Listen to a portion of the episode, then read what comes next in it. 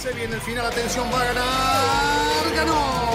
El mexicano estaría anunciando su fichaje en las próximas horas. Vamos a los acontecimientos en un circuito súper exigente de 6 kilómetros. La victoria de Hamilton lo deja apenas a 7 de las 91, el récord de Michael Schumacher. Y allí ingresa Checo Pérez al corralito luego de un gran premio de Mónaco apasionante. Fórmula Latina. ¿Qué tal amigos de la Fórmula 1, amigos de Fórmula Latina? Llegamos al episodio 13 y regresa la Fórmula 1 este fin de semana, Gran Premio del Eiffel, el Gran Premio en el circuito de Nürburgring, un eh, gran premio que seguramente muchos asocian a la historia de Michael Schumacher, muy cerca de Kerpen, pero también, y de hecho más recientemente, cuando se disputó por última vez en 2013, el ganador fue también un piloto alemán. Sebastian Vettel, quien correrá allí, vestido de Ferrari por última vez en territorio alemán, ya entrando en esta parte final de la temporada, pero con varios días en los que hemos tenido noticias importantes, tal vez la más fuerte, la salida de Honda al final de la próxima temporada 2021 deja Red Bull, deja Toro Rosso, deja la Fórmula 1 y nos deja con muchas preguntas. ¿O no? Los saludo a todos. Saludos a eh, Gis primero. ¿Qué tal? ¿Cómo estás, Gis? Veo que has cambiado de paisaje. ¿Dónde estás? ¿A dónde te fuiste?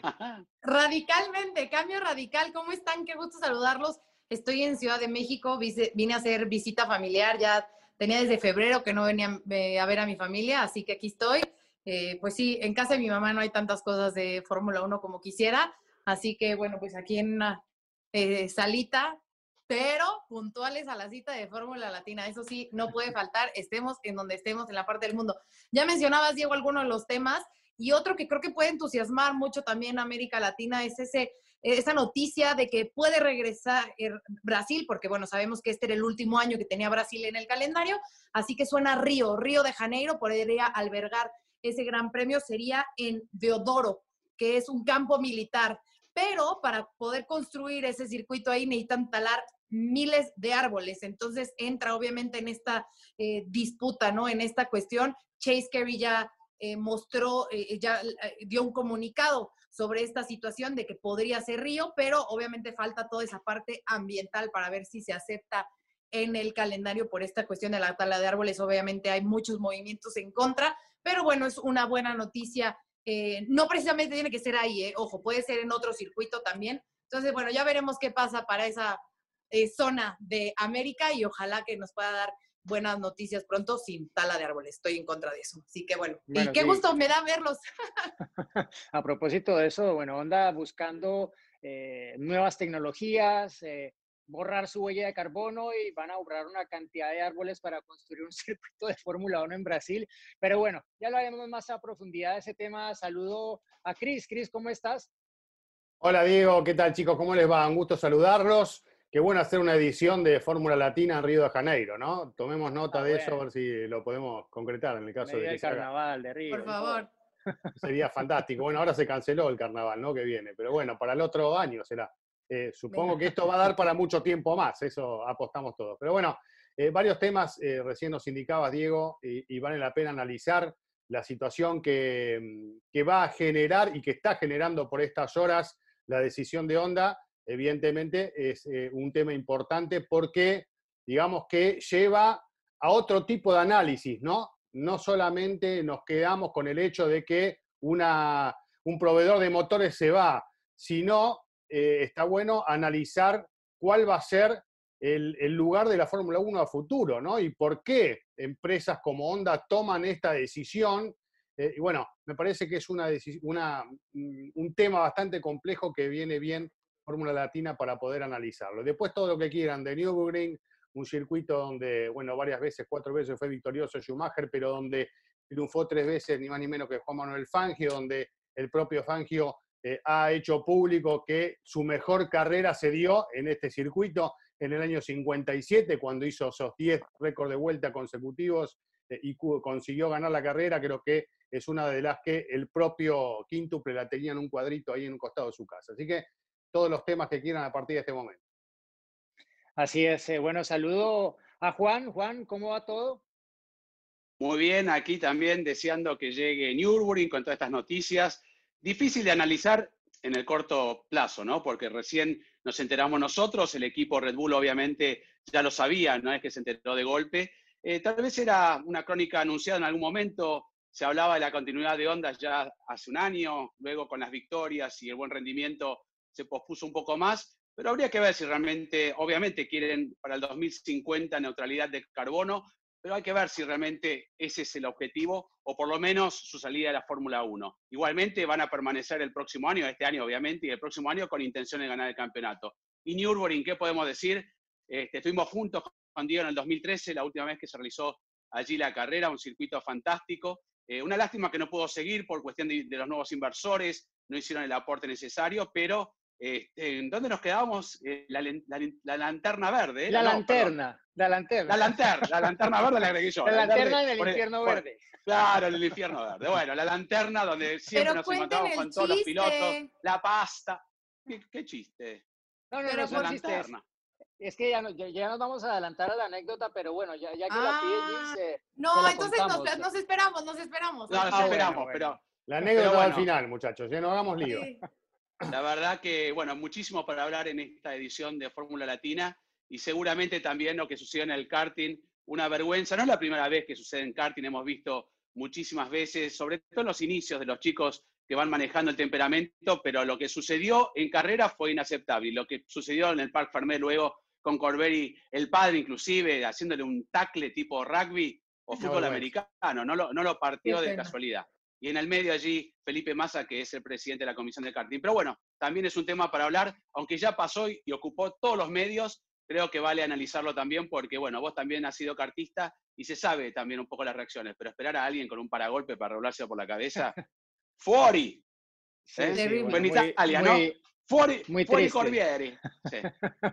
muy triste, muy triste lo, lo, que tuvimos que ver y que, bueno, va a seguir dando vueltas por las redes sociales y va a entrar en diferentes ámbitos. Yo digo que lo, lo único o lo más triste para mí de eso no es lo que ocurrió, sino la imagen que está dando de un deporte que debería dar mucho más y mejor de qué hablar y que tuvo muy buenas noticias en ese mismo evento, en ese mismo fin de semana. Se consagraron campeones del mundo, pero nadie sabe quién ganó las carreras, quiénes se consagraron campeones, porque solo se habla de este piloto, de su padre y de las consecuencias que van a tener. Eh, bueno, es un poco lo que pasa con algunas disciplinas, ¿no? Que solamente son noticias cuando pasa algo así, pero hasta ahí. Eh, nadie más la sigue nunca más porque fue eso y punto. Es, es un poco lo, lo triste, pero abordando de nuevo el tema mm, que tal vez ha sido la noticia más gorda para la Fórmula 1 no, no diría que en todo este año, porque este año nos ha traído tal vez eh, problemas eh, más grandes e inesperados, pero sin duda que a futuro sí una que estaba sobre la mesa de alguna forma cuando Honda no anunció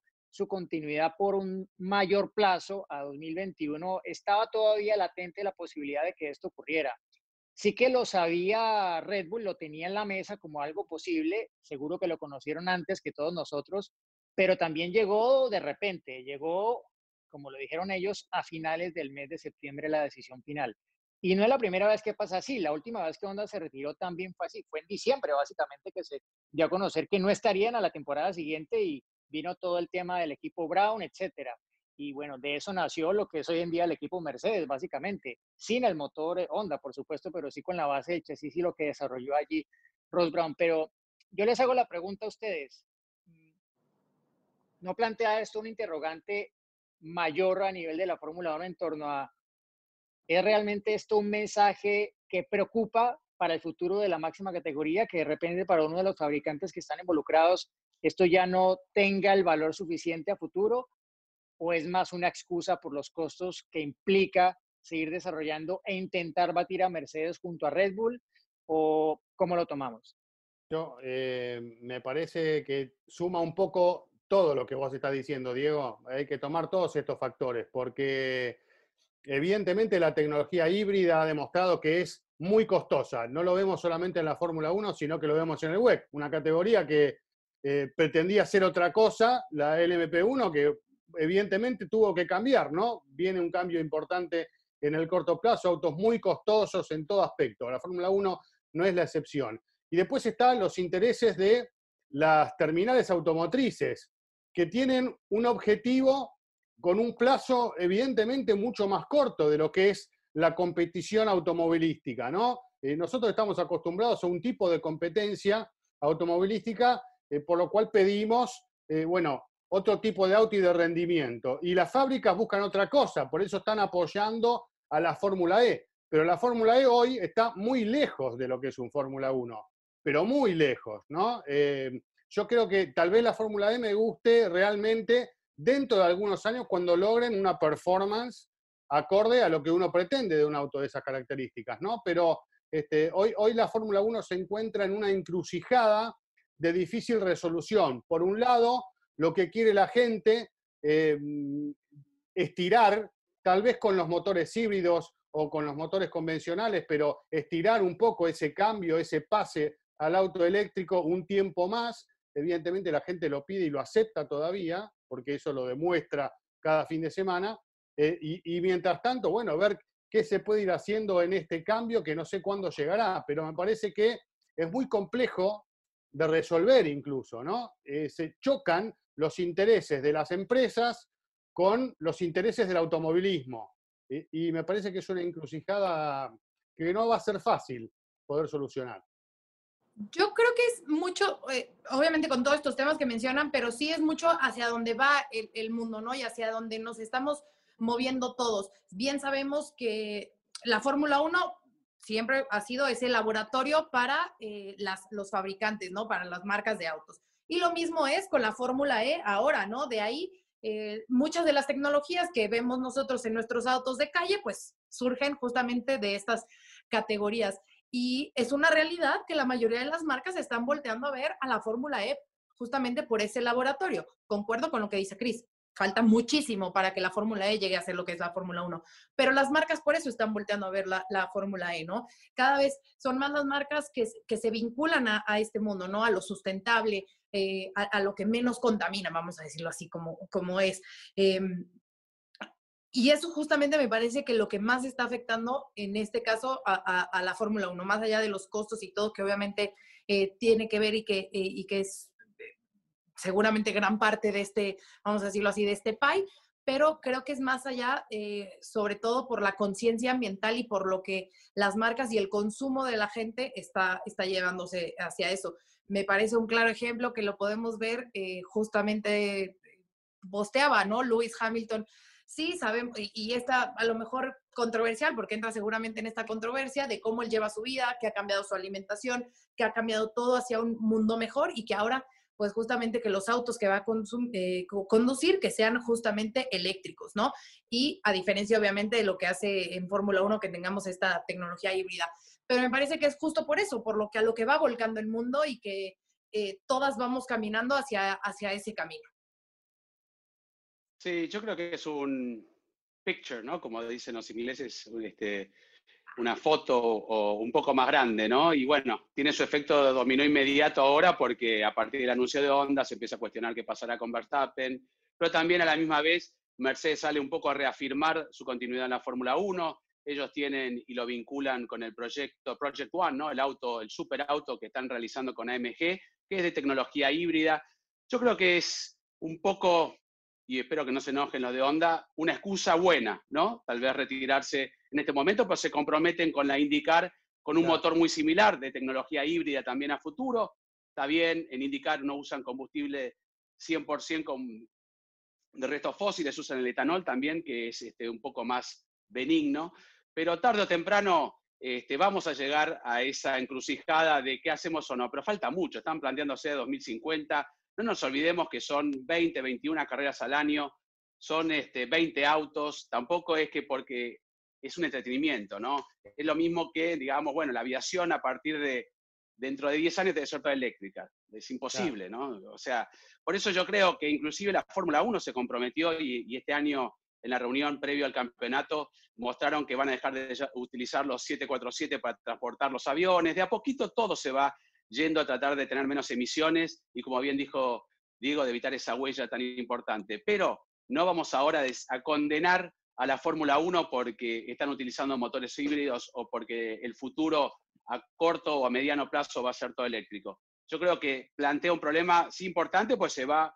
un motorista, pero no nos olvidemos que entró en 2015 y no con las prestaciones que debería. Y muchos dijeron, ¿para qué llegó Honda a la Fórmula 1 si estaba haciendo esos papelones con, con, este, con McLaren? Entonces, tuvieron altos y bajos y lo habrán, y lo habrán este, claro, y lo habrán este, evaluado y se utiliza, por eso digo, una pequeña excusa real, pero es una excusa al fin, para poder retirarse de la Fórmula 1. Pero se habla tal vez de Porsche, se hablan de otras marcas, por eso te digo, la Fórmula 1 lo hemos vivido, Diego, vos mencionaste cuando se fue Honda, también Toyota se fue un día para el otro. Conocíamos a la y BMW, ese mismo... Exactamente. Pero bueno, era en otro momento, era una crisis global, económica. En este momento no se está este, refiriendo a ello, pese a que sí hubo una crisis gigante como la pandemia y que afectó económicamente.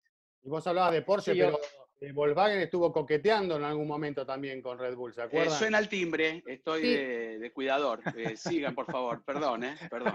Bueno, atienda, atienda, por ya, favor. ya, les contaremos que qué está pasando con, con Juan y, y, el timbre para qué es, pero bueno, él también nos contará. Yo, yo, yo diría que igual, igual sí plantea un interrogante esto porque cuando salió todo este tema, obviamente, pues uno echa marcha atrás y se Acuerda que esto ha pasado varias veces, ¿no? Que es un tema como cíclico, ¿no? Los, los fabricantes, las marcas, al final, pues usan la Fórmula 1 desde que se convirtió en el vehículo comercial que es, como eso, ¿no? Como un vehículo comercial para promocionar su marca, su tecnología, etcétera. Y pues mm, cambia la gente en las empresas, cambian las decisiones, las direcciones y un día el que está arriba decide que le vale la Fórmula 1 y otro día le parece que no las condiciones económicas cambian, las presiones internas, etcétera. Pero me acuerda de Max Mosley, sobre todo porque bajo su término, él insistió mucho en ese tema. La Fórmula 1 no debería depender de los fabricantes, porque ellos siempre van a venir y van a ir. Y si se enfoca todo hacia que vengan más fabricantes, pues realmente no sé hacia dónde vamos. ¿Qué opinas, Chris? Estoy de acuerdo, Diego. Pasa mucho eso. Em, por algo Eccleston llegó a la Fórmula 1 al lugar que, tuvo, ¿no? Durante mucho tiempo, con todas sus críticas y todas las cosas que, uno puede seguramente eh, presentarle como un error, pero eh, ha, llevado a la Fórmula 1 a un crecimiento que deriva en lo que es hoy, más allá de que hoy no la siga dirigiendo. Y tiene que ver con eso, con tomar decisiones por encima del poder que tienen las fábricas, las marcas, porque si uno deja en manos pasa muchas veces también eh, en categorías de, mi país, pero em, hay, decisiones que tiene que tomarlas una persona por sobre el resto, por el bien de la categoría, porque si uno deja en manos de los equipos, muchas veces las decisiones van a ir a buscar gastar menos, eh, bueno, que el negocio sea más redituable, sin pensar tanto en el espectáculo y en lo que le gusta a la gente. Entonces siempre tiene que haber alguien que ponga un freno en ese tipo de decisiones y encarrilar, digamos, las decisiones y la categoría para el camino adecuado. Así que eh, yo creo que la Fórmula 1 hoy tiene que, de la mano de Liberty, sentarse, bueno, será Domenicali, analizar un poco la situación y ver realmente todo, esta, todo este panorama, cuál es el camino correcto en el que hay que tomar de acuerdo a lo que la gente quiere, que en definitiva es la que hace que esto funcione. Eh, es un tema muy delicado, como te decía recién. También te pones a pensar, si están pensando en un futuro eléctrico, ¿qué empresa se va a poner a desarrollar que no esté hoy en el mundo de la Fórmula 1 un motor híbrido cuando realmente están trabajando más en hacer autos con motores eléctricos? Hoy por hoy creo que solo Toyota tiene realmente el concepto claro de que antes del motor eléctrico viene una etapa de, motores híbridos, ¿no? Y por eso lo está haciendo con sus, con sus productos. El resto me parece que van directamente a lo eléctrico y ahí está ese choque que yo mencionaba hace un ratito. Exacto, porque yo digo que la plataforma que se creó con este reglamento y estos, estas unidades de potencia, como se llaman desde la temporada 2014, fue justamente eso, hacer algo que fuera más relevante para los fabricantes, que pudieran relacionarlo con la tecnología que luego presentarían a sus clientes en sus vehículos de calle. Pero por un lado, eso pues ya vemos que no necesariamente va a ser así, que eh, el paso a lo eléctrico se está dando mucho más rápido probablemente eh, de lo que tal vez se imaginaba cuando se crearon estas unidades de potencia y por otro lado que han sido excesivamente costosas y pues justamente a Honda le ha costado tanto llegar hasta donde está que ya han dicho, bueno, ya el siguiente paso, ¿cuánto nos va, nos va a costar? ¿no? Entonces es como, Es Eh, extraño eso. ¿Vale la pena realmente seguir en esa dirección o estaría mejor la Fórmula 1 así fuera con solo dos fabricantes de motores, que Mercedes y Ferrari le dieran los motores a todo el mundo Sí. y ya O nos Ferrari olvidamos, es una Fórmula 1 de equipos, Sí. una Fórmula 1 Sí, de equipos. Necesitamos, necesita, bueno, no lo vamos a resolver nosotros, son solamente nuestras opiniones, pero sería menos buena una Fórmula 1 que fuera más de los equipos de los nombres tradicionales, no necesariamente vinculados a los fabricantes. Pero, A lo mejor Diego, eso ya, ya resolvería- sucedió en la Fórmula 1. Así era. A lo mejor eso así era. resolvería lo que Y- tanto. Y, se ha Cosworth pedido tenía de- una, un- era relevante, ¿no? A lo mejor eso resolvería lo que, lo que tanto se ha pedido a gritos, que sea una Fórmula 1 más pareja, ¿no? Teniendo el mismo motorista, pues a lo mejor ya sería más del quien arme el mejor chasis y que tenga las mejores manos para, para atacar realmente en pista. Podría ser una solución, ¿no? Se- Bueno, seguro, sí, pero, pero o sea, bueno, exacto. yo creo que, y lo dijimos y lo repitieron ustedes, ¿no? Me perdí un segundo porque tuve que ir a hacer de portero. Llegó, pero, llegó. este, ¿Todo no bien? llegó, Era otra. Suena el timbre y, y lo tengo que atender. Pero me refiero que lo hemos visto cuando se fue Renault. Eh, adquirió los motores y, hizo Mecachrome. Eh, o sea, siempre hay alternativas y la Fórmula 1 va a seguir existiendo, sea la dirección donde vaya. Por eso yo digo que, obviamente, por más que se electrifique el mundo, también va a tener sus consecuencias. ¿eh? Por eso también se buscan otras alternativas de combustible y seguramente algo puede llegar a reemplazar hasta inclusive lo eléctrico. Pero bueno, eso ya es adelantarse muchísimo. Pero hablando concretamente de la Fórmula 1, le hace mal, pero ya lo hemos vivido. Quedan tres este, motoristas, como sucedió al principio de la era híbrida, y veremos qué decisión se toma a futuro. Seguramente lo tienen que apuntar. Pero bueno, a partir de allí yo creo que Diego, cuando veíamos casi todos con motores Cosworth, con los constructores que siempre permanecen, ¿no? Como McLaren, por eso son tan exitosos McLaren y Williams, sacando a Ferrari, que ha estado siempre en la Fórmula 1. Así que veremos, si se va Honda, vendrá otro y seguramente así será el ciclo. De hecho, está apostando Aston Martin a la categoría, ¿no? Porque entra Sí. como un equipo, por más que no tenga motores Aston Martin, entran como equipo a partir del próximo año. Así que esa renovación va a existir siempre y tendrán que ver el tema de, la- de los motores híbridos, pero a mí, perdón, ¿no? Y yo soy petrolhead de la vieja escuela, me encanta eh, lo eléctrico, todo, pero cada vez que meto el dedo en enchufe me quedo electrocutado.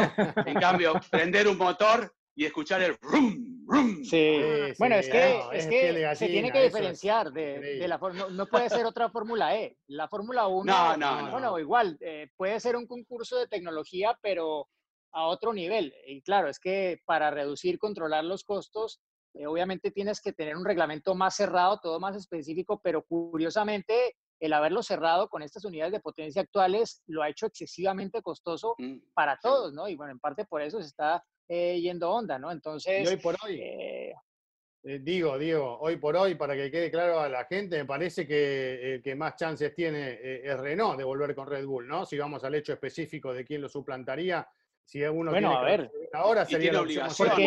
salvo Más que por aparezca un- obligación, ¿no? Porque es el que juego. se queda realmente Sí, para mí- solamente. la obligación para mí es relativa. equipo. Es No, pero- contractual.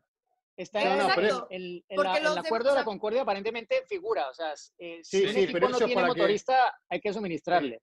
Pero yo entiendo Exacto. eso como un- una, una decisión entre los equipos para que no haya alguien que se quede con todos los equipos, ¿no? Abasteciendo a todos los equipos y, y repartir el juego. Para mí esa, esa cláusula va apuntando más a eso. Si Renault dice, no, yo no le quiero dar los motores a Red Bull, no se los da. Eso es lo que entiendo yo. Si ellos toman Pero la en decisión de no teoría sí se dárselo, los tendría si que no dar, tiene- porque por contrato tendría que dárselos. Sí. Y, y Si no tiene otra opción- declaraciones de Christian Horner que justo decía que, o sea, no es que hayan hablado y así, pero que puede que la relación ya vaya un poco mejor, porque ahora con Luca de Meo puede que haya algunos cambios y que por ahí eh, seguramente entablarán alguna relación, sin olvidar que en años pasados pues tuvieron grandes éxitos, ¿no? Los cuatro campeonatos eh, del mundo, pero que, eh, o sea, ahí por regla y por contrato, si es que es la única opción y, y son los únicos que no tienen más autos, se los tienen que dar. O sea, ahí no Sí, hay por qué bueno, pues, estar. También habrá que ver qué pasa eh, de aquí al 2022. Bueno, tendrá que resolverse antes, pero y si hay cambios entre los equipos y los eh, proveedores ahora, por ejemplo, ¿qué pasa si cambiara la cosa en Williams? ¿A dónde podría ir ese motor Mercedes? Estaría en una posición diferente Mercedes con Red Bull a futuro respecto a lo que ocurrió la última vez que negociaron y Red Bull, eh, o sea, Mercedes dijo, yo no le voy a dar el mejor motor o mi motor a mi principal el mejor rival. chasis, el Claro. chasis. No, no sé si esa posición fuera a cambiar, eh, si A se ver, vuelve a dar ese pregunta. interrogante. Diego, ¿te ¿Podría acordás? ser la opción Eh, de, que, de que Red Bull financiara su propio proyecto? ¿Podría Bueno, de existir? hecho, la gente de Honda, la gente de Honda ya lo ha dicho, están abiertos a que pues propongan esto a, a la gente de Japón, porque, o sea, para mí sí, personalmente sería muy triste que todo el trabajo que ha hecho Honda en estos años, todo el progreso que ha hecho, todos nos acordamos dónde arrancaron, del GP2 Engine a lo que tiene ahora- un motor que gana carreras en Fórmula 1, que ha Claro. ganado con el Alfa Tauri que ha ganado con el Red Bull. Todo ese desarrollo que se fuera a nada, bueno, sería muy triste. El tema es que Red Bull seguramente va a tener que encontrar si esa es realmente una alternativa que consideran alguien que, que lo pague, porque no sé si Dietrich Mateschitz claro. quiera, tenga el bolsillo tan profundo en este momento y quiera meterse la mano tan al fondo, no, no lo sé. Pero es una opción eh. que podría estar sobre la mesa, ¿no? Bueno, pero por eso decíamos, ¿no? Mecacrom, Ilmor también en su momento, que fue un poco la base, por eso mismo, Honda Mugen también era la base y ahora Mercedes está tirando un poco más hacia el lado de AMG para cambiar un poco también la marca. Podría llegar a ser, ¿no? Eh, conseguiría tal vez Red Bull, una empresa que se interese por un proyecto que ya está hecho, le cambian las chapitas, ¿no? Eh, motor Honda, ping, se fue y le ponen el nombre que quieran. Y yo creo que puede llegar a ser una solución bastante factible, pero como bien decían ustedes, lo costoso que es esta tecnología tal vez evita que sucede como el LMP2, el LMP2, donde hay muchísimos autos, tenés motores Gibson, hay alternativas y son menos costosos. Esta tecnología requiere de un recurso más amplio y por eso tal vez, como bien decía Diego, Y encontrar además- quién ponga el dinero, ¿no? Porque Sí. no nos olvidemos que con la pandemia mucha gente no ha salido, el Red Bull bajó muchísimo las ventas y... Dieter Te que diré, el- te diré, te a diré que no el, tanto, ¿eh? el bolsillo. ¿No? Te ah, diré vos tenés información. Bueno, que perdón. tengo información Tú eres insider, a la ver. verdad es que las ventas no, ¿eh? No, no, ¿Ah, no? no? es que estén tan mal. Según hasta donde yo me quedé, Bueno, no han estado Dieter, tan mal, por lo menos en Estados Unidos. hay mucha, hay mucha Sí, fiesta pone. clandestina, evidentemente, ¿no? ponés la plata. Oye, bueno, bueno, pero, pero el otro tema aquí es, eh, bueno, y Max Verstappen, ¿qué? Max. Porque, a, a ver, a mí me digan, o sea, Max Verstappen, si le dicen, mira, vamos a desarrollar nuestro propio motor, ¿qué dice Max? Vamos a jugar al Eh, GP2 mira, Engine un vamos a poner el motor Ferrari, ¿qué dice Max? Claro. Vamos a poner otra vez el motor Renault, ¿qué dice Max? Ahora, Diego, eh, también Chris y Giselle, ¿no? Hoy salió un poco Horner a desmentir, porque la- me encanta porque todo el mundo conoce los contratos de los pilotos, todos. Desde Claro. nosotros hasta todo, todos saben de Hay una Todos. cláusula que dice, según Horner, dijo que esa cláusula no existe, eh, seguramente por prestación, pero no si el motorista se va o no. No. Este, Pero condiciona un poco el futuro de un Max Verstappen Claro. que va a estar viendo qué hacemos, ¿no? Porque con un motor Bueno, hecho y- por Red Bull, ¿eh? Es que estamos hablando de. Max Verstappen, ¿no? Y, y al final, bueno, eh, puede decir lo que quiera Christian Horner y tiene que decir lo que tiene que decir, pero lo que él dice no significa que eh, esté absolutamente asegurado que Max Verstappen va a continuar con Red Bull más allá de 2022 si no hay un escenario en el cual él pueda verse peleando por un título del mundo. Ojo, que Sí. sabemos que por más que diga el contrato, no es la primera vez. Todos los contratos dicen, hacen, se deshacen. Entonces, Bueno, y en eh, esta mil época, veces. más que nunca. obviamente Claro. él va a buscar, o sea, Max va a buscar el auto que le permita lograr ese sueño, ¿no? Y, y la fortuna que tiene Max, porque obviamente los 20 pilotos quieren ese sueño de ser campeón del mundo, pero la diferencia es que Max Verstappen tiene todas las características, tiene el potencial, ya tiene el nombre para ser el, el siguiente candidato que cualquier escudería que querría tener en su equipo, ¿no? Entonces, pues con esa arma, Max tiene el, como decimos, el sartén por el mango para elegir a, a qué asiento irse. Y en cuanto haya uno grande disponible, o, o es más, si ni siquiera está disponible, Max es el personaje ideal para hacerle así, ¡puc! y va y se va el piloto que estaba ahí, ¿no? O sea, me parece que, que con eso eh, Max está sentado en donde él quiera y no tendría que esperar a hacer esa- esas pruebas, lo que yo... Mientras Bueno, más el, tema es cuál equipo. ¿no? Mientras más éxito tenés. Yo estoy pensando que a lo mejor podría ser compañero de, de Luis, por no decir a quién bajarían. Pero Luis lo dejaría. Yo no lo veo. Yo creo que Luis ya iría Tal más en su salida, ¿no? Ya Luis ya iría. en el o sea, ya 22. después de haber conquistado sus dos títulos más, ya habiendo ganado los más que Bueno, todos. no, no, no se anticipen, pobre. Bueno, bueno. Por lo menos siete ya va a Chris. tener. Eso es un Cris, ¿qué hecho. opina que, que, que estabas hablando antes, Cris? Perdona.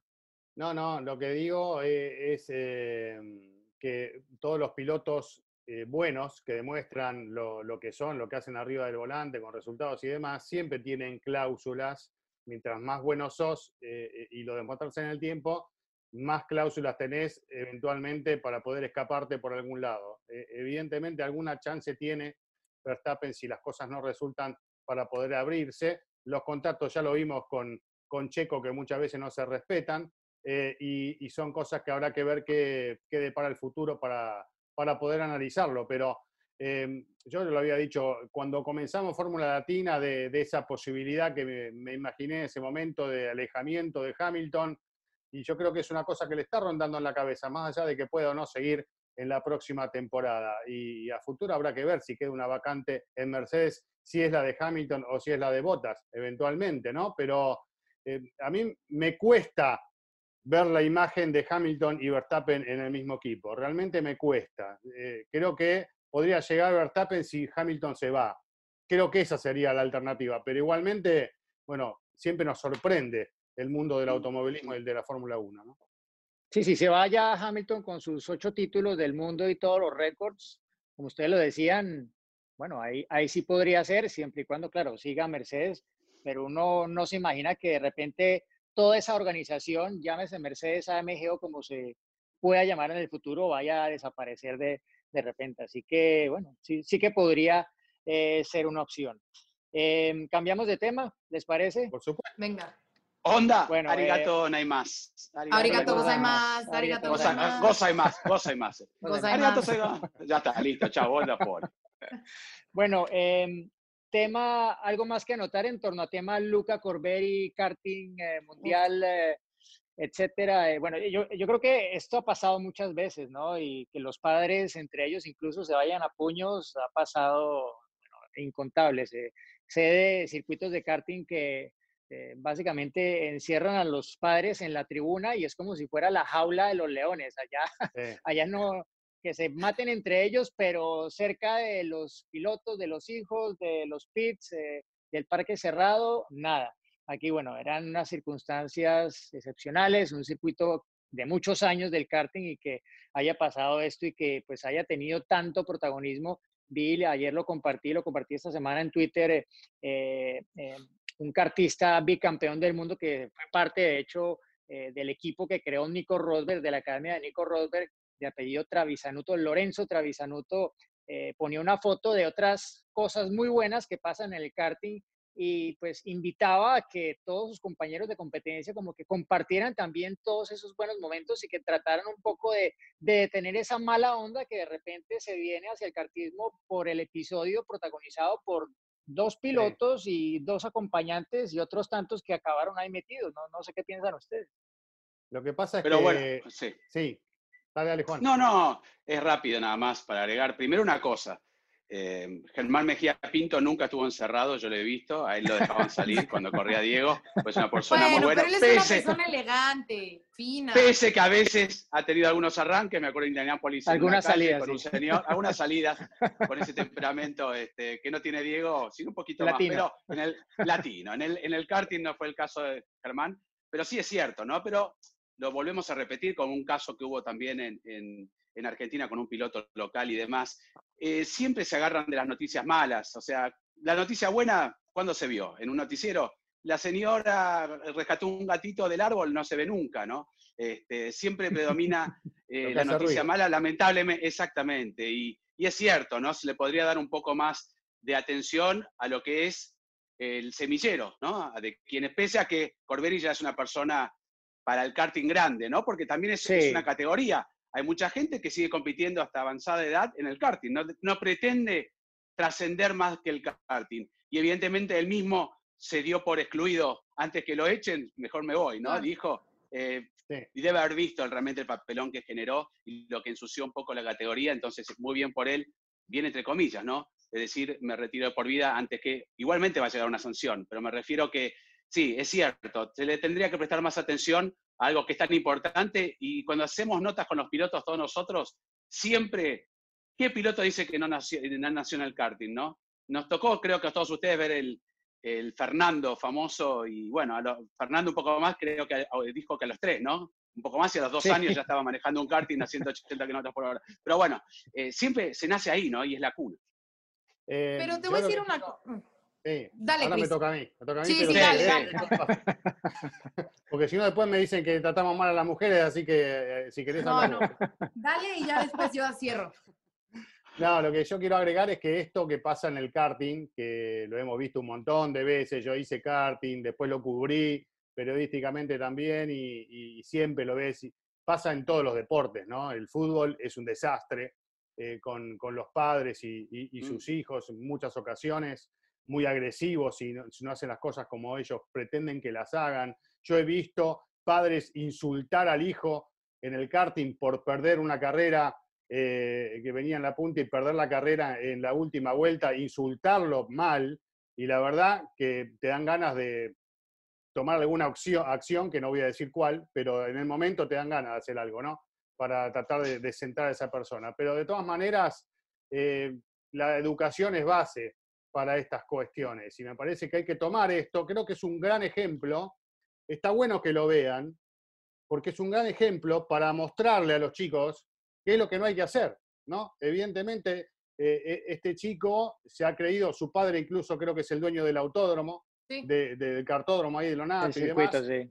Y bueno, eh, de alguna manera se ha sentido superior por su condición y se ha criado así, y eso lleva a que uno tenga determinadas actitudes y reacciones, y más su padre después haciendo exactamente lo mismo que él. Así que creo que ha quedado claro como imagen de qué es lo que no hay que hacer eh, aprender cuál es el camino correcto. Va a haber una sanción de parte de la Comisión Internacional que, preside Felipe Massa muy fuerte, todavía creo que no se dio a conocer, pero están en eso. Eh, y además, bueno, como decías vos, Juan, el propio piloto hizo una carta pública en la que dijo que nunca más va a competir, ¿no? Decidió bajarse absolutamente a partir de ahora en el futuro, después veremos si se da o no. Eh, habrá que esperar la decisión de la, de la FIA. Pero bueno, eh, lo que quería aclarar es eso, que pasa en todos lados, pero que no tiene que pasar más y que personas como estas evidentemente no llegan a ningún lado. Ok, ahí les va. Yo los veo a ustedes muy livianitos y muy tranquilitos como con, con el tema. Por ahí, Cristo, con un poquito más. Pero simplemente no se puede permitir. Para mí, no puedes permitir ese, conductas antideportivas en ningún nivel. Sí, yo sé que las hay, que a veces el temperamento gana, mírenme cómo estoy ahorita, estoy enojada y seguramente que, que a lo mejor en algún momento... El instinto de madre. El instinto de madre, pero no lo puedes permitir. De verdad que no se puede, y menos en esas categorías, porque si tú permites que en esas categorías lo hagan, entonces obviamente lo van a seguir haciendo en las más grandes, ¿no? Y yo sé que no es lo mismo y que no es la primera vez que vemos algo así. O sea, ayer justamente viendo las imágenes me vino a la mente, por ejemplo, lo de Betel con, con Hamilton cuando en Bakú que le echa el coche actitud antideportiva, no debería haber pasado. Igual Betel insultando a Charlie Whiting en México, no debería pasar. Y así hay un montón de cosas. Max Verstappen empujando con, sabemos que, ok, estaba muy enojado, le quitó la victoria, pero no debe de suceder. O sea, simplemente no debe de suceder y se debe de penalizar. Y este con, qué bueno que él ya dijo, ¿no? Corbería, yo no vuelvo a participar, no sé qué, qué bueno, bien hecho, muy bien porque lo reconoces, pero no deberías ni, o sea, qué forma de perder la cabeza y de, de, de echar a perder tu carrera la de, la de los demás pilotos, porque además avienta el bumper y ni siquiera creo que le da a Hipólito, ¿no? Le da otro. O sea, Mala puntería. Puede correr muchísimos riesgos, ¿sabes? Entonces, no se puede ah, permitir, estoy totalmente en contra. Qué bueno, ojalá que lo penalicen. Jenson Button fue uno de los que dijo, o sea, pero sáquenlos a él y al papá de este mundo, o sea, así, ¿no? Eh, no, no debe de ser porque son un ejemplo, y más ahora con las redes sociales, que en un segundo llega a todos lados. O sea, otro en el otro lado del mundo lo toma como ejemplo y si no, no lo sacan, lo va a replicar. ¿no? Entonces, no se puede, es inaceptable. Sé que somos humanos, sé que todos cometemos errores, eh, soy muy humana, pero no, no puedes perder así la cabeza, y menos en una competencia, en un deporte que es entretenimiento, y, y en ese, y a esa edad me parece inaceptable. O sea, no, no. Quiero agregar algo que cuando dije las noticias este, y por qué tuvo tanta trascendencia, porque es lógico, ¿no? También por las imágenes, y a la gente un poco ese morbo, le gusta Exactamente. Ustedes vieron la presentación de la Fórmula 1, había una imagen, una de las clásicas, y que si uno va a entrevistar al chileno Eliseo Salazar, le va a preguntar antes de que su carrera qué pasó con Nelson Piquet cuando se empezaron a pelear. Bueno, la sacaron, la retiraron, pero ¿por qué la pusieron ahí? En la presentación de la. Fórmula Sí, 1. porque Claro. genera- Exactamente. Claro. Entonces, que- Obviamente a Eliseo Salazar le parecía que no era adecuado que esté allí. Bueno, la, la Fórmula 1 la retiró de la presentación que tuvo mucho tiempo, pero estaba al principio, ¿no? ¿Por qué? Porque llama la atención. Eh, cuando vemos, cuando Schumacher fue a buscarlo, ¿a quién fue? ¿A Irvine? No, perdón, a Coulthard, ¿no? A Coulthard en, en Spa en el Ujú. 98, sí. O el mismo Senna, fue a Irvine, ese sí fue a, a A Irvine en el ¿no? 93, sí. eh, Exactamente. Ay, Diego. Y eso, y, y la gente, y la gente le, le gusta. Uy, mira, ahí le va a ir a pegar. Lamentablemente vivimos de eso. O Cuando hay un accidente, en la presentación está el accidente de Fernando Alonso. Son cosas que la gente, de alguna manera u otra, este, le llama la atención. Que está bien o que está mal, seguramente está mal, pero vende. Y vos sabés que Bueno. entrevisté a, a Eliseo hace poquito, hace un par de meses, lo entrevistamos acá por Argentina, eh, y uno de mis compañeros le preguntó justamente por el incidente y no quiso tocar el tema. Dijo, yo de ese tema no voy a hablar y lo frenó allí eh, directamente, ¿no? Es un tema que evidentemente él no quiere tocar y entiendo perfectamente lo que decís.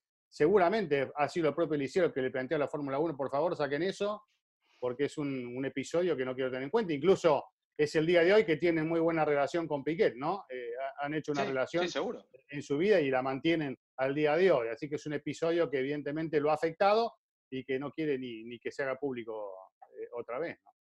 Bueno, yo, yo que tuve que asistir y ver muchas carreras de NASCAR, les digo que ahí Aparte del show.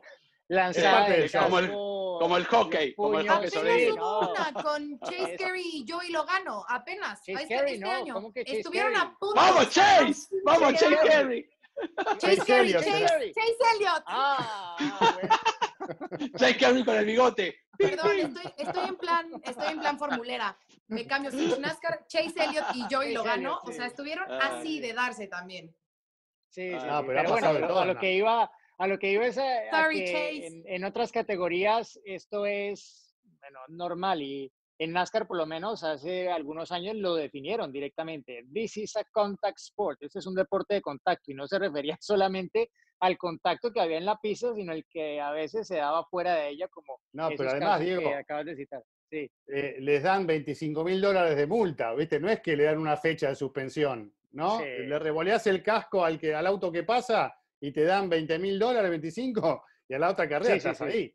Y para el Bueno, millón y- que pero ganas. NASCAR, pero NASCAR sale en Sports Center eh, Claro. muchos más segundos de los que saldría si no hubiera pasado eso, ¿no? O sea que Claro. es un poco un balance, ¿no? De, de- de- de la categoría, de la organización, etcétera, que manejan hacia afuera, pero pues es parte de la historia y de hecho nació en la televisión en directo NASCAR con una pelea. La primera carrera que televisaron en directo acabó con una pelea eh, a puños en Daytona. Entonces, pues desde sus propios orígenes, como un deporte visto ampliamente a nivel nacional, es así.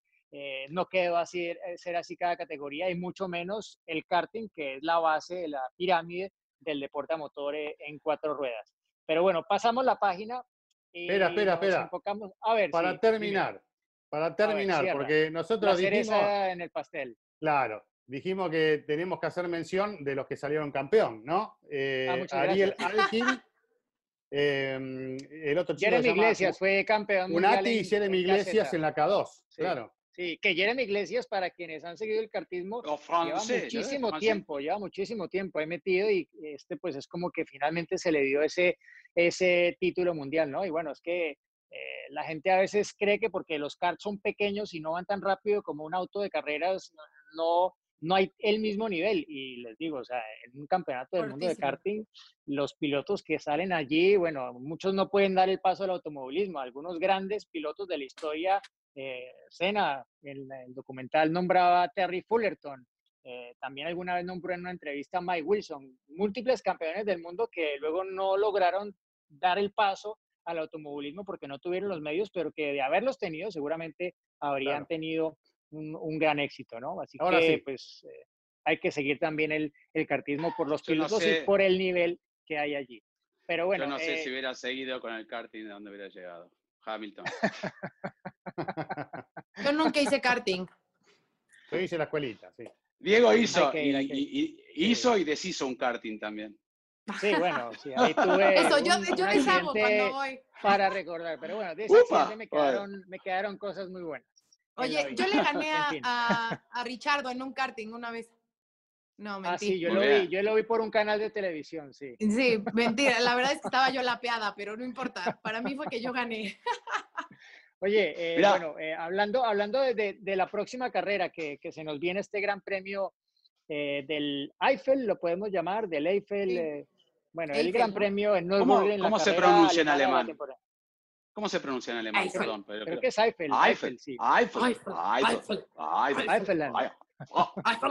Pero bueno, es, o sea, es, una, es, una, es un circuito histórico para la Fórmula 1 que pues, han pasado tantos años y se habla de cómo, cómo va a ser la pista de exigente, la S de Schumacher, que va a ser a fondo, pero el tema también es el clima, que está claro que va a ser mucho frío, que va a costar probablemente con algunos de los neumáticos ponerlos en temperatura, que probablemente va a ser el graining protagonista, pero que si aparece la lluvia, como ha aparecido tantas veces allí, bueno, si aparece la lluvia, la carrera va a estar 2007. buena, porque no, Como el no se 2007. me olvida, sí, bueno, 2007, la que... No, y aparte con el frío, Diego. Herbert Con, con, el, Mm. con el equipo Stuart, eh, bueno, es que resultados inesperados allí, eh, con lluvia eh, se han dado varios, o sea que si la lluvia es protagonista, bueno, yo creo que podría ser garantía de, de un, un buen fin de semana de Fórmula 1.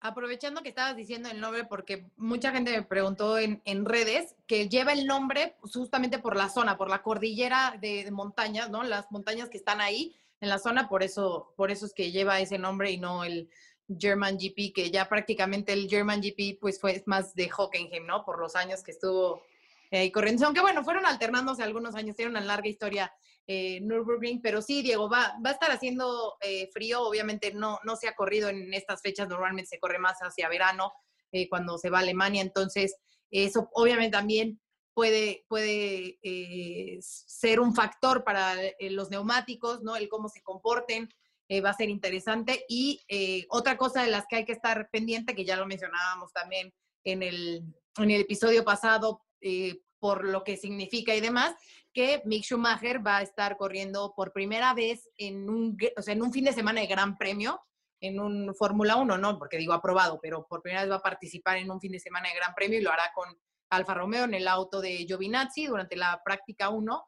Y me parece pues muy bonito, ¿no? El escenario, obviamente, que, sea correr en casa y que poco a poco así lo, lo, vayan guiando eh, y sobre todo en un, en un circuito en el que su papá tuvo tantos éxitos, donde ganó su, su segundo mundial ahí con Benetton. Entonces, eh, pues, no sé, será eh, supongo que emocionante y, y sobre todo muy, pues sí, o sea, emocionante la cuestión obviamente de manejar, pero emocional por lo que significa ese circuito para la familia, ¿no? Sí, Y Kylo Milo también, ¿no? Kylo Milot va a estar con el equipo Haas, eh, dos de los miembros de la jo- Academia de Jóvenes Pilotos este, de Ferrari. Y hablando, esperemos que cuando corra Mick Schumacher en la primera práctica libre no venga la Giovinazzi, ¿no? Porque sería, sería bueno que, que se- sean secos, ¿no? Por lo menos para que pueda correr. Bueno, de hecho, escuchaba hace poco un podcast de Fórmula 1 con Antonio Giovinazzi, eh, este de Tom Clarkson, eh, Beyond the Grid, que es muy bueno, lo recomiendo. Muy bueno. Em, el otro día hablaba con Giovinazzi y él recordaba cuando le dieron la oportunidad con Haas de hacer esa práctica libre 1, que recordamos alguna vez en Hungría acabó chocando incluso, Mm. em, y decía, es, es, yo odiaba esa primera práctica libre porque es el peor momento del fin de semana, las peores condiciones probablemente del fin de semana, si no te llueve luego, te las encuentras en esa primera práctica libre, está todo muy medido, muy limitado, o sea, realmente para un piloto tener su primera aparición en público en un fin de semana de Gran Premio bajo esas condiciones no es lo ideal, pero al mismo tiempo pues es la forma de, de introducirse un poco Claro. en una Fórmula 1 en la que hoy en día no hay la posibilidad de hacer toda la cantidad de kilómetros y de pruebas que, por ejemplo, pudo eh, hacer, bueno, no Michael Schumacher, porque Michael Schumacher apareció de repente de un día para otro en la Fórmula 1 con una prueba en Silverstone con Jordan y luego estaba corriendo el Gran Premio de Bélgica. Pero sí otros pilotos, como por ejemplo, no sé, el, propio Lance Stroll, que, que tuvo sus pruebas privadas también, pero en el pasado eran muchos kilómetros que hacías Jack Villeneuve antes de debutar con Williams en la Fórmula 1, no sé si se alcanzó a hacer media temporada, pero estuvo en muchos entrenamientos. Sí, sí estuvo ya como, o sea, ya había hecho una cantidad de kilómetros lo hizo, impresionante, pero hoy en día es la única forma, ¿no? Con esos entrenamientos libre uno, como lo, lo hizo también Bottas, Leclerc, el propio Giovinazzi, etcétera. Así decías, Juan, perdón. No, perdón, no, que Hamilton también, ¿no? Eh, cuando debutó en la Fórmula 1 había hecho muchísimos kilómetros también. Y es una presión que forma carácter, ¿no? Eh, ¿Te acuerdas cuando debutó Sebastián Vettel en la primera práctica libre? Hizo mejor tiempo, o estuvo ahí, no me acuerdo si fue el mejor o el sexto, pero creo que fue casi el mejor tiempo y allí comenzó un poco el legado de, de Sebastián Vettel. Así es, forma, forma temperamento y ojalá que Schumacher le den una rosquita como para que pueda estar ahí. Es un desafío. Viene haciendo, en la pelea. haciendo una buena, buena haciendo una buena temporada. De hecho, está puntero en el campeonato. Y yo creo que ya está listo, porque ¿qué piloto? Dice mucho, bueno, no hay que esforzarlo, que siga más. ¿Qué piloto? Algunos saltaron, como en el caso de Kimi o Max, ni llegaron a, pasar por la Fórmula 2 si tiene la oportunidad, a subirse y a demostrar. Sí, a mí me parece y si no, gracias. Cuando pasa el tren hay que subirse, ¿no? Eh, y este ¿Eh? es el momento para él. Y el tema es que va a tener que resolver, como cada piloto, como decía Diego recién, eh, que, se suma al mundo de la Fórmula 1, primero, seguir el plan del equipo, fundamental para esa primera práctica libre, y segundo, hasta dónde va, ¿no? Eh, ¿Trato de hacer el super tiempo o no? Hay momentos donde uno tiene que tomar una decisión y asume riesgos. Te puede salir bien, te puede salir mal.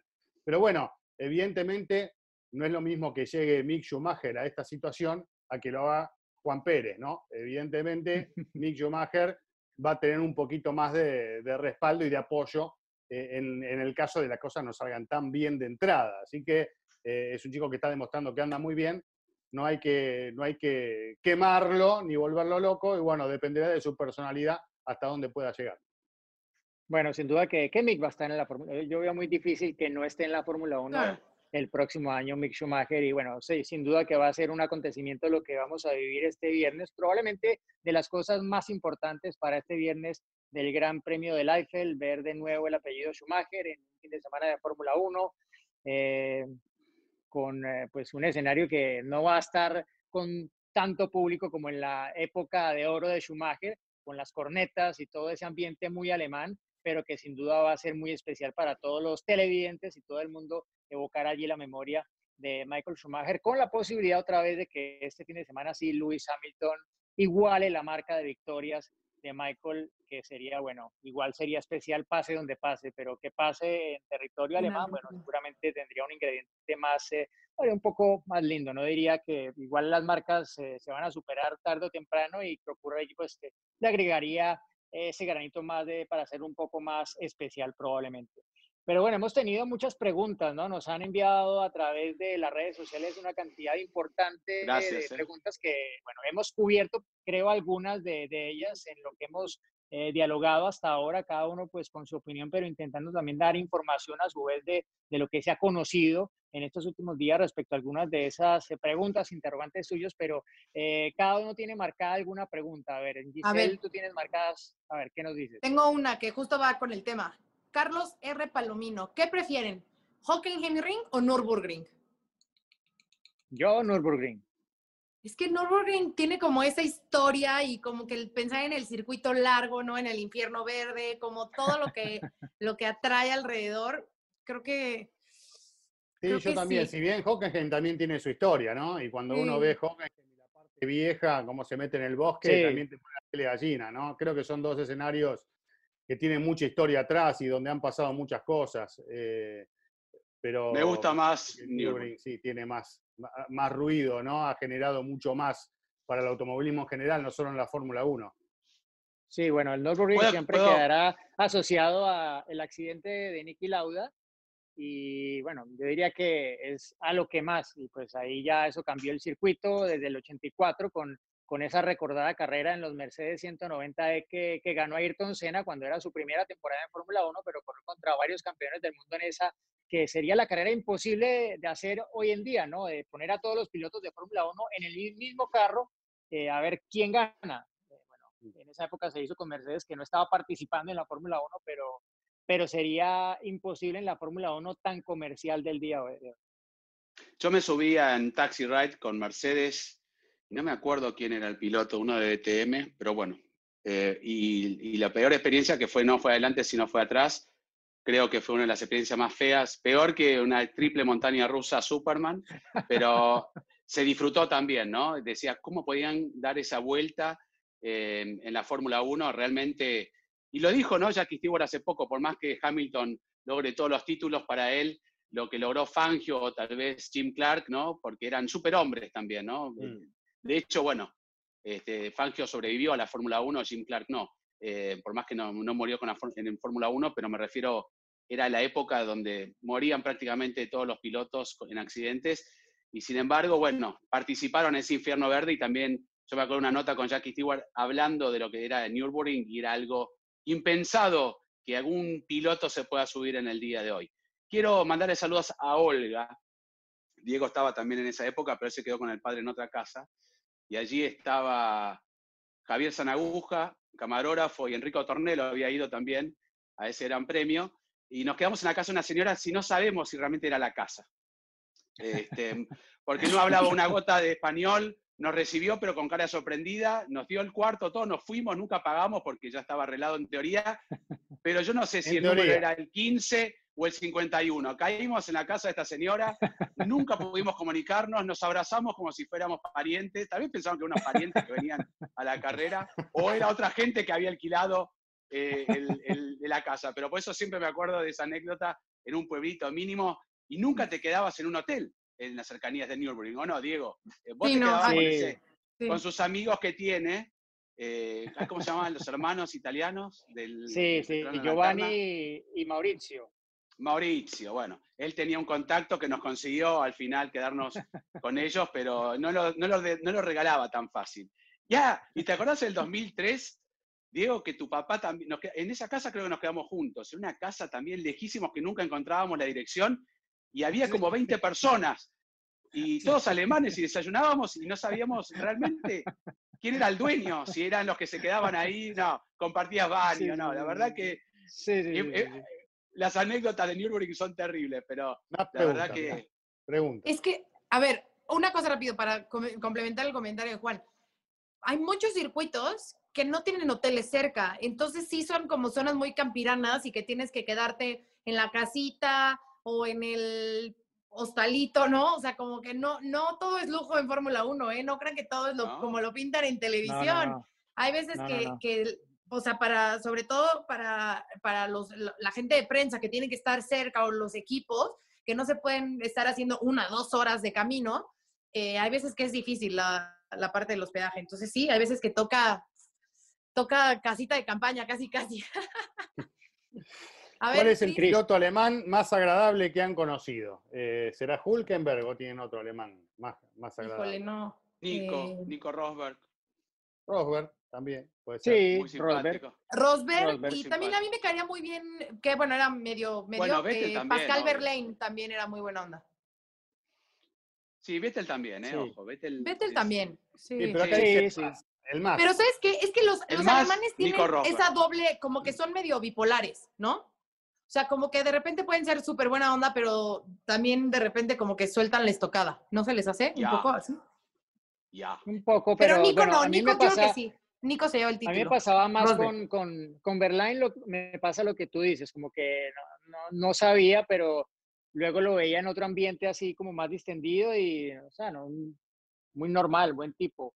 Em, pero Fettel, a mí, a mí Fettel siempre me ha parecido muy buena persona. No sé, yo, es que yo lo conocí cuando todavía era, bueno, acababa de salir del karting y estaba corriendo en la Fórmula BMW, lo conocí porque fui a cubrir una carrera de Federico Montoya hermano menor de Juan Pablo, y él era el compañero de equipo, ambos corrían para el equipo Muke Motorsport en la Fórmula BMW alemana. Y Vettel era, bueno, era el que ganaba, era el que iba líder del campeonato y desde esa época uno veía que el tipo estaba, bueno, era un niño súper enfocado, o sea, metido en el camión con el ingeniero, viendo la telemetría, hablando de carros, eh, de la técnica, etcétera, o sea, que a esa edad era como, ya, llamaba la atención más allá de lo que hacía en la pista y en la pista siempre que ganaba hacía algo especial en la celebración. Esa alegría creo que la mantuvo eh, en toda su carrera hasta la Fórmula 1, ¿no? Y, y bueno, un dato curioso, el hijo de Juan Pablo Montoya se llama Sebastián también. Bueno, Sebastián Fettel estuvo en su bautizo en Bogotá, Colombia, en una de las iglesias más conocidas de Colombia, que es la iglesia del barrio 20 de julio del Divino Niño, se llama. Allí va Oh, mucho wow. la gente a pedir, eh, a hacer, bueno, peticiones. eh, hay unas misas que en una época eran increíble la cantidad de gente que había. O sea, se llenaba la iglesia y se llenaba la plaza afuera de la iglesia de gente. Tuvieron que ampliarlo, etcétera. Bueno, allá fue el bautizo de Sebastián, el hijo de Juan Pablo Montoya, y allí estuvo Sebastián Vettel porque era amigo de Federico Montoya, el hermano menor de Juan Pablo. De Yo hecho, tengo Diego corrieron en Nürburgring, ¿te acordás? Fuimos a, a- a Eh, ese fin de semana Sí, eh, en el 2004. acordás? en el- Sí, sí, sí, sí. sí, sí, sí. en sí. sí. Yo tengo las dos facetas de Betel. En otro eh, podcast ya les contaré la, la versión porque es un tanto larga de cuando este, casi me matan el corralito y después terminamos siendo mejores amigos. Pero la vez que más feliz lo he visto y que de verdad, o sea, yo lo veía, yo no podía creer su cara de felicidad y de emoción. Fue en el Race of Champions hace dos años, o sea, 2019, que fue en México, que a mí me tocó estar eh, Sí. conduciendo el evento. Al final ya termina la carrera, gana Benito Guerra, este, y había como una reunión como, eh, pues sí, como un cóctel para los, los que habíamos estado como en el evento, ¿no? Entonces estábamos todos como el staff y bla, bla, bla y demás. Entonces em, llega Frederick, el director de, de Race of Champions, y llega con, con mariachis y llega con Vettel. Entonces, oye, bueno, pues Vettel viene a despedirse porque se tiene que ir al aeropuerto, que no sé qué. Y Besep, ¿cuál? ¿Cuál quieres? ¿Qué canción quieres? Y dice, es que me encantan los mariachis, me encantan los mariachis. Dice, em, "Ay, espera, espera, empieza como a buscar en su, en su Spotify, ¿no? Entonces empieza así que, es que ah, Vicente Fernández, Vicente Fernández, yeah, but I, I don't remember. Yo, "A- alguna de Vicente para, para Sebastián, alguna de Vicente. Total, le pusieron hermoso cariño. La cantaba con un, o sea, se sabía todas las de Vicente Fernández, pero de verdad, es más, les voy a compartir los videos de qué felicidad, porque los tengo grabado, cómo, de lo feliz que estaba y cantaba y le hacía así, y no, no, no, o sea, era un mexicano más, o sea, era poco le faltó para ponerse el traje de charro y ponerse, bueno, de mariachi, porque es diferente el, char- el traje de charro que el de mariachi, su traje de mariachi y estar este, cantando ahí, entonces sí, ahí me ganó, me ganó mi corazoncito. Me echaron, a mí no me dejaban participar, estuve, terminó el evento y me dijeron fuera y se fue Giselle con Vettel y todo. En ese lugar fue la primera vez que Gianna María, la hija de Michael Schumacher, se subió junto a Mick Schumacher y ¿te acordás, Giselle, que bajó el auto emocionada, llorando? Porque era la Sí. primera vez que la llevaba en un auto de rally. Eh, Muy Sí. lindo momento porque estaba, que parece igual a Schumacher, los dos son parecidos a Michael, ¿no? Pero la hija de Sí. Schumacher de cara es igual. Copia, Así copia, que- copia. Yo no sé, pero yo, yo veo a Mick, yo veo a Mick en muchas de las fotos, incluso imágenes eh, de videos, y es que hay veces que tú lo ves y es, Sí. es que es el, la misma cara Sí. de, de- de Michael. es Las expresiones. No, y la forma de caminar. Diego, la, eh, la Y de hablar, la la, forma de hablar. Sí, sí, no, no, sí, sí, increíble. Tal vez tiene el, el tono de voz más bajito, porque habla un poquito Sí. más, todavía no tiene esa confianza, o, bah, Michael siempre, ¿no? Sí. Que hablaba así medio, pero Mick es este, bastante más tranquilo en ese aspecto. Será que gane dos Em, carreras y vemos. A ver, tengo una, la- una pregunta de... No, no tienes nada. Yo dale, tengo una. Decime, decime vos, Giselle, dale. Ok, dale que no la dice. Sebastián Vivo. Si fueran jefes de equipo, ¿a qué piloto elegirían para desarrollo del auto y consistencia de resultados? ¿Actuales? ¿O de toda la época? Híjole, no Sí. dice, así que te dejo abierto que tú escojas. Debe ser de los que están ahora. Va, no sé. Sí, tenés yo creo que es de los de ahora, sí. De ahora Hamilton. ¿Pero qué, lo bajas o qué? No, no, ¿a quién elige? ¿A quién elige era, no? Pues sí, o sea, lo tener- eliges, pero él ya tiene su chamba segura. O sea, No alguno entiendo, que se mejor si- uno si de fuera del mercado. Ah, no los que están. Ah, si yo tengo entiendo director de equipo, yo, lo, yo, yo le traigo a Hamilton. Pongo la que hay que Bueno. poner y la traigo a Hamilton. Y no porque soy favor- eh, soy- eh, sea mi piloto favorito, pero este, me gustaría que termine de batir récords y, y está en su mejor momento, ¿no? Me gusta cómo clasifica, también cómo lee y cómo fue aprendiendo. ¿Se acuerdan, no? Hamilton era un piloto que destruía los neumáticos y aprendió, creo que mejor que nadie, a, a- a conservarlos. Por eso Si tuviera que hablar de actualidad, también lo pondría. ¿Dos pilotos era o uno solo? Me lo llevo Hamilton y Max. Hamilton y Max juntos, que se maten. A los pros y cena, que quede el mejor. Chao. Sí, sí bueno, eh, dos, ¿no? Porque tenés que meterlo a Leclerc. Yo metería a Leclerc también en la bolsa, ¿no? Me parece que entre Hamilton, De piloto reserva, por las dudas también. Está, está, el tema ahí, está entre ellos tres. El Dream Team. ¿eh? Reserva. Está. Dream Team. Leclerc de reserva. un tercer, un tercer auto, como, como más de una vez quisieron incorporar en la Fórmula 1, un tercer auto del equipo. Bueno, no, no, sé si vieron que este fin de semana el hermano menor de, de Leclerc eh, dio cátedra en la Fórmula 13 regional, que bueno, es una categoría que ha surgido hace pocos años, que no tiene muchos autos, que casi la mitad son de un equipo, que es Prema, que es el que domina en las categorías eh, semillero de la Fórmula 1, pero la pista se mojó en casi todas las carreras y Leclerc le dio un repaso a, a todo el mundo. Bueno, una carrera tuvo una sanción de 10 segundos y le sacó más de 20 al que quedó de segundo. Con eso les, les cuento un poco cómo fue la cosa y estaba probando ayer y hoy en la Fórmula 3, así que lo verán a, como lo llamaba el narrador ahí, al Rey Arturo. El próximo año seguramente en la, en la, en la Fórmula 3, eh, al lado de la, de la Fórmula 1, si sigue el formato como, como está. Un amigo ¿puedo nuestro, decir ¿no? Estuvo ahí en la Fórmula 3 eh, regional también, el Facu. Franco Colapinto, el argentino, estuvo allí. No, no, pero también ¿Y Facu Regalia no, no fue que corrió o fue en otra? Ah, bueno, hizo una carrera, hizo una carrera. Sí, hizo una carrera, sí, sí, reemplazando. Hizo una carrera a uno de los pilotos de los, del cual es coach, que se fue a correr en la Fórmula 3, hizo las últimas dos carreras, me parece. Sí, sí. Facu. Se me olvida el apellido, pero sí. Sí, Facu que sigue haciendo un buen trabajo allí de, de coach de, de muchos pilotos. Bueno, ¿alguna pregunta más para ir con la anécdota? ¿Puedo, ¿puedo decir mi piloto de reserva? Ah, sí, perdón. Ah, perdón, sí, perdón, perdón, perdón yo pondría a Fernando Alonso, porque obviamente su experiencia en Fórmula 1 y por la que ya tiene fuera de Fórmula 1, creo que eso puede obviamente generar eh, mejores sensaciones de los autos. Uh. Fernando Alonso sería mi piloto. Muy bien, muy bien. Yo, no sé, yo solo para ir por otro lado, me traería de vuelta a Nico Rosberg para que le hiciera allí cosquillitas a Hamilton otra vez. Muy bien. Muy bien. puede ser, coincido.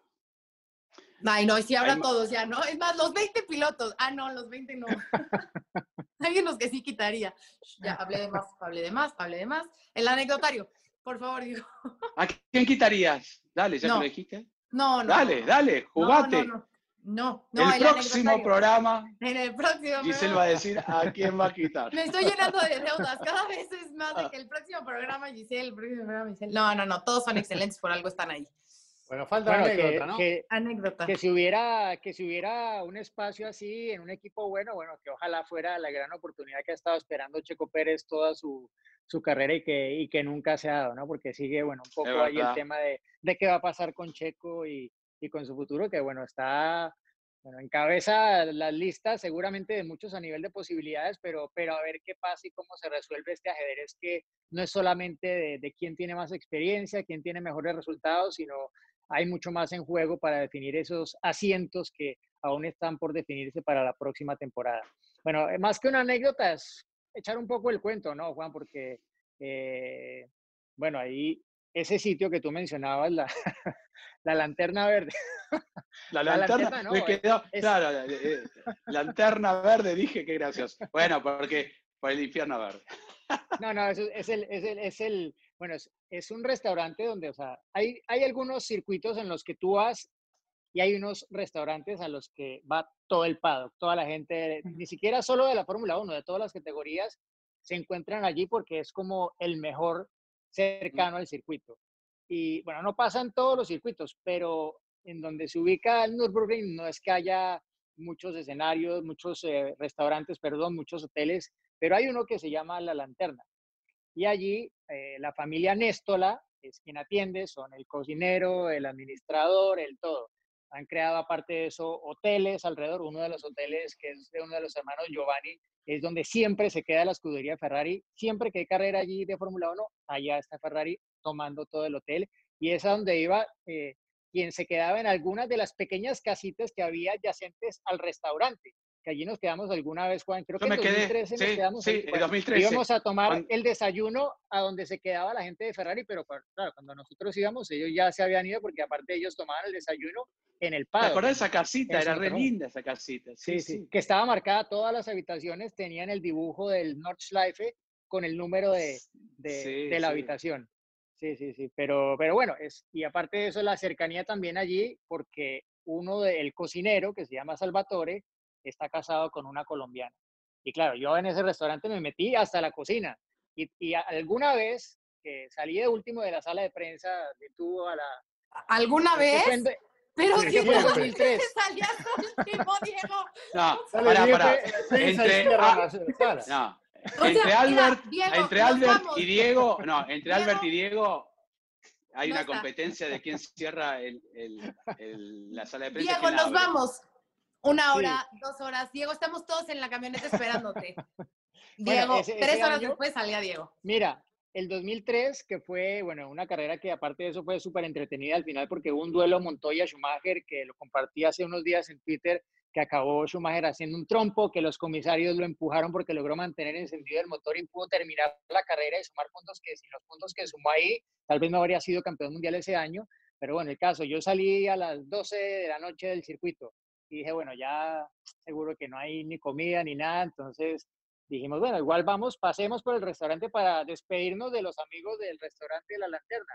Bueno, estaban ellos ya así efectivamente recogiendo, pero ellos no habían comido. Entré y me dijeron, bueno, ¿qué, qué quieres comer? Yo, no, pero ustedes están cerrando. No, ven, comes con nosotros. Ah. Y me cocinaron y comí con todo, lo, todo el personal de, del restaurante, o sea, gente de, de mucha calidad humana. Sí, divino. ¿Puedo decir algo? De, y es verdad esto. Yo, cuando íbamos a comer, en pocos restaurantes me he sentido como, no sé, Charles Leclerc o Michael Schumacher. Porque, como digo, tenía esta amistad. Había siempre fila, siempre había fila y ellos reservaban por teléfono, ¿te acordás? Y me encantaba, Sí. me pasaba por delante de todos y hacía, eh, Mejía, gracias. Vengo con Diego, vengo con Diego. y pasábamos y veía, viste, tal vez a, a, no sé, a, a Maldonado parado ahí haciendo la cola y decía, eh, como diciendo gracias. La verdad es que siempre nos teníamos la mesita ahí y hemos comido con la mamá de Gaby Chávez, con Gaby Chávez también ahí, con Sí, este. El piloto japonés que era DJ, ¿cómo se llama? Yamamoto. No Sacón, con Sacón Yamamoto. sí. Sacón, Sacón Yamamoto. Eh, hemos, es un lugar fascinante. Juan Pablo también, bueno, ha comido ahí también. Era, es el lugar para ir a comer, así que si alguno está por ahí en Nürburgring y nos está escuchando, vayan a comer ahí a la lanterna, no verde, sino la lanterna. Los amigos de Diego Mejía. Cualquier cosa digan que lo ponen la tarjeta en la cuenta de. A nombre de Diego Mejía. Exacto, que, mandé la factura a mí. Oye, qué mal, porque yo sí fui a esa de Nürburgring del 2013, pero no me llevaba tanto con ustedes. Entonces, no, yo estaba en un mundo Oh, aparte. Lo Ah. perdiste. Bueno, la, la última vez, ¿no? Que, va, es que corrieron ahí, estuvieron justo Esteban, Pastor y Checo, tres latinos. Sí. Ahora queda Bueno, fue, solamente Pastor. fue la carrera por la Checo, cual digo, casi que prohíben eh, la entrada de los periodistas al pit lane, ¿no? Porque recuerdas que ¿Te fue cuando se le Sí, soltó la rueda a. Mark Webber y le Sí. pegó a uno de los camarógrafos de FOM que por fortuna quedó solo en la imagen del susto, ¿no? Sí, sí, sí. Sí, sí. Bueno, Siete años. Pues bueno. Qué, bárbaro. así nos quedamos y bueno, es que han pasado los años y no nos damos cuenta. Seguimos igual de jóvenes, gracias eh, a Dios. Seguramente. Eh, bueno, ha sido un gusto compartir, sí, bueno, da resultados, ¿no, Juan? El tratamiento. Eh, fue lo que te mandaron ahora, ¿no? Por lo que tenías que autoaceptar, esta- llegaba el Ah, tratamiento. es verdad, me llegó con todas las cremas, todo. Pero aparte tienen como un horario. de- termina el coso y se me cae todo. Que quedó. quedó. Apúrense, como cenicienta. Miren, Yo lo que he apúrense. visto cañón, y eso que yo soy más joven que ustedes, pero sí, la verdad, eh, ha sido el cambio en, en mi pelo, de que estaba viendo, o sea, videos y en unos rizos así tremendos, una cabellera gigante cuando empezaba en Fórmula 1 y ahora ya, miren, nada más es esto. Eran por los Ya, nervios, le da, ¿no? Pero seguirás siendo China hasta la sepultura. Sí. Giselle. Giselle, ¿puedo Bueno, mandarle saludos a tu mamá? Sí, Sí, por sí, ahí sí, por te va a escuchar. Todos los saludamos. Dale, por favor, que estuvimos bailando, bueno, charlando ahí en tu casamiento, así que este, un beso enorme. Seguro ahí te escucha, un, seguro va a eh, salir ahorita. Y un abrazo muy grande para, para todos los que nos han acompañado en este nuevo episodio de Fórmula Latina. Recuerden que nos pueden seguir por YouTube, por Spotify por eh, Apple Podcast, etcétera, etcétera, etcétera. Y regresaremos la próxima semana con lo que pasó en el Gran Premio del Eiffel, todo lo que ocurra con la Fórmula 1. Y recuerden seguir enviándonos sus preguntas, aquí trataremos de responderlas. Creo que hoy hemos respondido bastantes porque iban muchas orientadas por los temas que tratamos, pero igual y si nos ha quedado alguna, bueno, vuelvan a enviarla a ver si podemos responderla la próxima semana. Muchas gracias a todos y aquí nos seguimos viendo. Chao, chao. Chao, chao. Bye. Se viene el final, atención, va a ganar, ganó. El mexicano estaría anunciando su fichaje en las próximas horas. Vamos a los acontecimientos en un circuito súper exigente de 6 kilómetros. La victoria de Hamilton lo deja apenas a 7 de las 91, el récord de Michael Schumacher. Y allí ingresa Checo Pérez al corralito luego de un gran premio de Mónaco apasionante. Fórmula Latina. Política y otros datos. Segunda temporada. Desaceleración del crecimiento. Tripular la nave del INE. Proceso electoral 2024. Política y otros datos. Escucha un episodio nuevo cada jueves en tu plataforma de podcast preferida. Un podcast de expansión. Judy was boring. Hello. Then Judy discovered chumbacasino.com. It's my little escape. Now Judy's the life of the party. Oh, baby, Mama's bringing home the bacon. Whoa. Take it easy, Judy. The Chumba life is for everybody. So go to ChumbaCasino.com and play over 100 casino style games. Join today and play for free for your chance to redeem some serious prizes. ChumbaCasino.com. No purchase necessary. Void where prohibited by law. 18 plus terms and conditions apply. See website for details.